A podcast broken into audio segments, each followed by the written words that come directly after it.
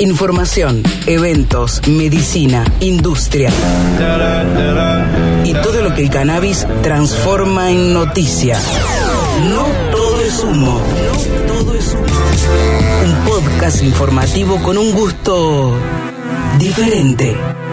Temporada 3. Por primera vez se comercializarán y distribuirán semillas de cannabis medicinal desarrolladas por el CONICET. Utilizar semillas propias para fortalecer el derecho a la salud de la población consolida la soberanía científica nacional.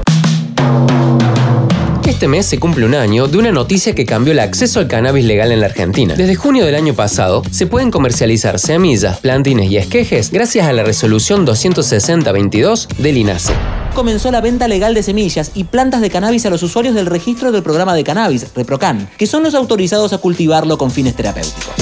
La sociedad argentina entendió que el cannabis tiene propiedades medicinales, se logró esa lucha, se ganó esa legitimidad, entregando los primeros certificados para la venta legal de semillas y plantas de cannabis en Argentina.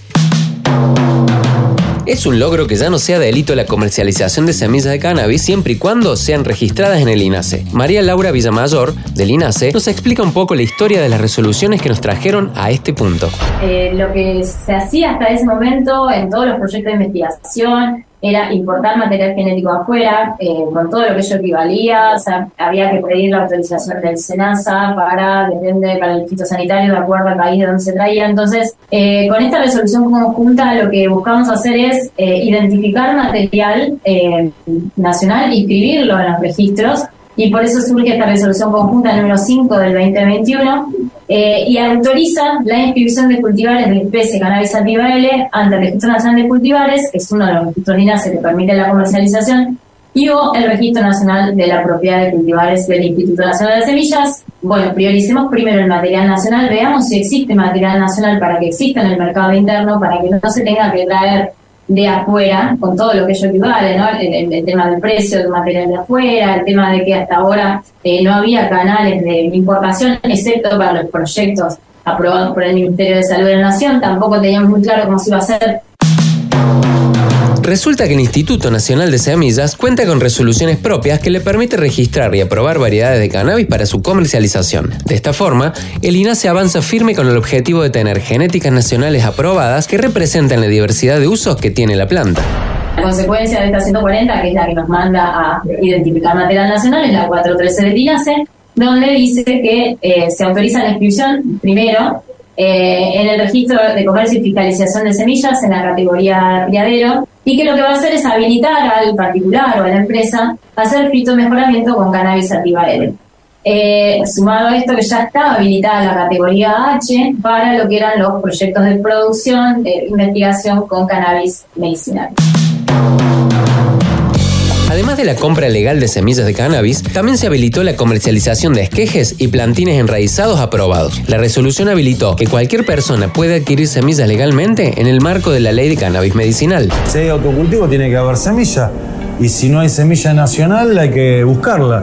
Bueno, y así fue que, que lo que hizo el INAS en todo caso en esta resolución conjunta con el Ministerio de Salud, que fue en el 2021, no parece que hace un montón, pero hace un año recién, y a partir de esa normativa hay cuatro o cinco normativas que hace el INASE que cambian la historia de las reglamentaciones actuales y que no piensan solamente en la ley vigente, sino piensan en la industria a mediano y largo plazo.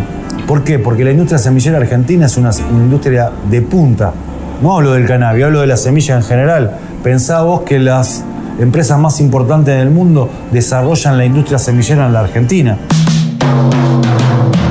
Gabriel Jiménez, director nacional de articulación federal del INASE y miembro actual del ARICAME, nos explicaba la importancia de la industria semillera argentina y el rol que ocupa el INASE. Ya se pueden encontrar en el Catálogo Nacional de Cultivares las genéticas nacionales. Actualmente se están trabajando en más de 70 pedidos de inscripción de diferentes variedades. La última resolución que emite el INASE es una resolución del año pasado, el 2022, que es la 260, que esta resolución lo que establece es las condiciones de comercialización. Entonces acá ya les damos las herramientas para hacer mejoramiento, inscribir los, cultivares dentro del registro de propiedad, dentro del registro de cultivares, pero teníamos que ver de qué forma el INASE iba a hacer la trazabilidad de este cultivo que iba a salir, es decir, de qué forma se iba a introducir este material al mercado. El objetivo es que esta vaya a ser en algún momento una especie fiscalizada, con el control del Estado atrás. Pero hasta este momento no podíamos hacer por todo lo que requiere una especie fiscalizada, por los ensayos comparativos, entonces lo que se dispuso es determinar una forma de comercialización con algún plus que no es una identificada solamente, sino que es una identificada con un rótulo de seguridad. Eh, pero esta es la última resolución que emite el INASE para cerrar el circuito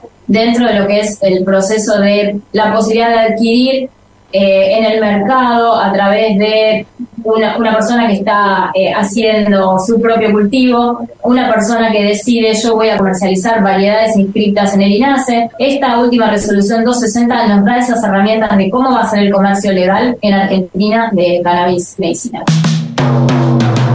Ahora bien, ¿Cuál es la importancia de desarrollar y registrar diferentes variedades de cannabis? Recordemos que la planta tiene muchos quimiobares, que son las combinaciones de perfiles químicos y la relación entre cannabinoides y terpenos. Cada quimiobar funciona bien para alguna o varias afecciones de la salud. Por eso es fundamental que se siga investigando y desarrollando estas variedades. En lo que respecta a, este mejoramiento de las variedades, eh, lo que hay que hacer primero es conseguir eh, las los cruzamientos y las variedades específicas. ¿no? Una vez que uno tiene una variedad definida, está seguro de que el aceite que se produce va a tener una composición que sea específica para cada una de las patologías, porque hoy ya a nivel internacional se conoce que depende de los componentes son más adecuadas para tratar algunas patologías u otras. Entonces lo que se va a buscar es eso, conseguir variedades que tengan una composición definida de estos aceites, de estos componentes en los aceites, para que sean específicas para, la,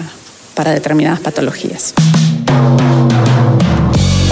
contaba la investigadora del CONICET, Silvia Imhoff, que es fundamental la investigación de variedades de todo tipo de combinación de cannabinoides y terpenos. Por eso el INASE no establece limitaciones en ese sentido. Bueno, en cuanto a los niveles de cannabinoides, no tenemos al momento en, normados ninguna limitación cuanto al perfil de cannabinoides que puede tener una variedad para que sea inscripta. Lo que pedimos es que se indique la metodología que, según el descriptor, la avalada es la cromatografía de gases. Eh, llegamos a la conclusión de que la cromatografía líquida alta performance debe ser eh, también aceptada, por lo tanto eh, recomendamos cualquiera de estas dos metodologías. Eh, obviamente que al ser un carácter tan influenciable por el ambiente, tratamos de no utilizarlo en lo que es el proceso de diferenciación. Una vez que la variedad se encuentra aprobada, luego de ser evaluada por el técnico, la Comisión Nacional de Semillas cumple con todos los requisitos, se firma el proyecto de resolución, eh, bueno, en caso de propiedad se publican eh, los avisos previos a la firma del proyecto de resolución y se firma y se publica en el boletín oficial la resolución de inscripción en propiedad. Aparece, se inscribe la variedad, se agrega al catálogo nacional de cultivares que está disponible en la página web de INASI pueden chequear. Haciendo una consulta sencilla en la web del INASE, encontramos que en este último año hay 32 variedades registradas, pertenecientes a 22 instituciones, empresas o particulares. Tenemos las primeras registradas, como por ejemplo la EVA de León Verde Sociedad Anónima y la CAT3 del Vivero del Oeste Riojano Sapem, pasando por la Ananda 001 de Anandamida Organics y varias más hasta llegar a las últimas Canawine del INTA o las Malvina y Pachamama del CONICET. Mariano Mangieri, del INASE, nos cuenta de qué manera se realizan las inscripciones en la categoría del registro y qué permite cada una de ellas. ¿Qué significa que una variedad esté inscrita en el Registro Nacional de Cultivares? Bueno, se encuentra habilitada para ser comercializada tiene la excepción del caso de cannabis que únicamente se puede comercializar en el marco de la ley 27350 y 27669. Eh, además que tiene un nombre que se escribe junto con la variedad, que cumple con la resolución de, denominaciones, que cuenta con una descripción que permite su identificación, que es el anexo 2 que deben presentar, avalado por el ingeniero agrónomo patrocinante, que cuenta con un responsable de mantener la pureza varietal, y que tiene un origen genético conocido. Al, momento tenemos la excepción para los desarrollos nacionales de la declaración del origen genético en el anexo 4B. ¿Qué significa esto? No me tienen que decir al día de hoy, y digo al día de hoy porque la normativa es muy dinámica, que cruzaron tal variedad por tal variedad para obtener o que partieron de una población en particular, pero sí me tienen que detallar campaña tras campaña el trabajo realizado de fitomejoramiento hasta la fecha de estabilidad. Thank you. En el breeding de cannabis, sin entrar en detalles, los criadores seleccionan plantas hembras y macho con características deseables y las cruzan para producir descendencia con los rasgos heredados. A través de varias generaciones de cruces y selecciones, los criadores generan variedades únicas mejoradas y con los rasgos deseables estabilizados, como por ejemplo el rendimiento, el sabor, el aroma, la resistencia a enfermedades y el contenido de cannabinoides y terpenos. En este proceso es donde el INASE requiere que los criadores lleven registros detallados de las características de las plantas y realizar pruebas para asegurarse de que los rasgos deseados estén transmitiéndose correctamente. Y bueno, este registro eh, no otorga derechos de obtentor. Si inscribo la variedad solo en el RNC, no está protegida. Únicamente la puedo comercializar. Bueno, para obtener derecho de obtentor, deben inscribir la variedad en el Registro Nacional de la Propiedad de Cultivares, que le da al obtentor el, derecho sobre la misma para poder eh, realizar negociaciones en el ámbito privado y tener eh, protegido y que nadie pueda utilizarla sin la autorización del obtentor. Por eso, si quiero protegerla y comercializarla, debo ir por inscribir la inscripción en ambos registros. Solo podrán comercializar material de propagación los establecimientos inscritos en el Registro Nacional de Fiscalización y Comercio de Semillas. Tenemos la categoría H de productores bajo condiciones controladas, que son aquellos proyectos aprobados por el Ministerio de Salud que realizan investigación y desarrollo. Podrán vender o comprar material de propagación a otras dos categorías de la lista. Luego está la categoría A, los criaderos, que desarrollan nuevas variedades. Pueden vender material a las otras dos categorías de esta lista. Escuchamos a Ignacio Bonzo del INASE que nos explica los detalles de la comercialización. Las categorías en las cuales se puede operar con cannabis, que son la categoría A, la de criadero, según la resolución 413 del 21, eh, la categoría comerciante expendedor, según la resolución 260 del 22, y la primera era la de productor bajo condiciones controladas, la categoría H. Para la categoría H eh, se requiere tener un convenio con INTO, con ISET, y un proyecto aprobado por el Ministerio de Salud, que después el grupo de cannabis interno de INASE va a ir viendo esos expedientes. Con respecto a la categoría H, bueno, cuando salió toda la operatoria con cannabis, el cannabis era importado y después nos dieron la potestad de INASE para poder crear la resolución 413, que le permite a los criaderos poder hacer investigación y desarrollo fitogenético para inscribir nuevas variedades. Finalmente, está la categoría F de expendedores, que son establecimientos de acceso al público general ubicados usualmente en zonas urbanas. Los establecimientos conocidos como grow o viveros pueden entrar en esta categoría. Sin embargo, solo podrán comprar y vender material a las categorías A y H y vender a los registrados en Reprocan. No podrán ni identificar ni fraccionar el material comprado.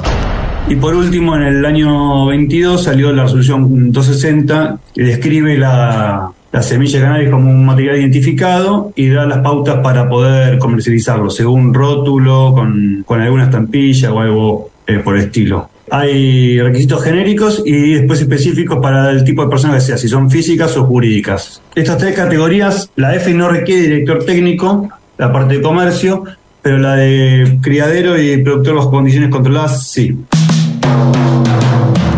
Esta nueva realidad legal está permitiendo que desde hace un año al presente, los grow shops, empresas, cooperativas y particulares puedan comercializar semillas y plantines de un modo legal. Encontrarnos en Instagram arroba no todo es humo. Escúchanos en Spotify o en YouTube como No todo es humo. Información, eventos, medicina, industria. Y todo lo que el cannabis transforma en noticia. No todo es humo. No todo es humo. Un podcast informativo con un gusto diferente. Temporada 3.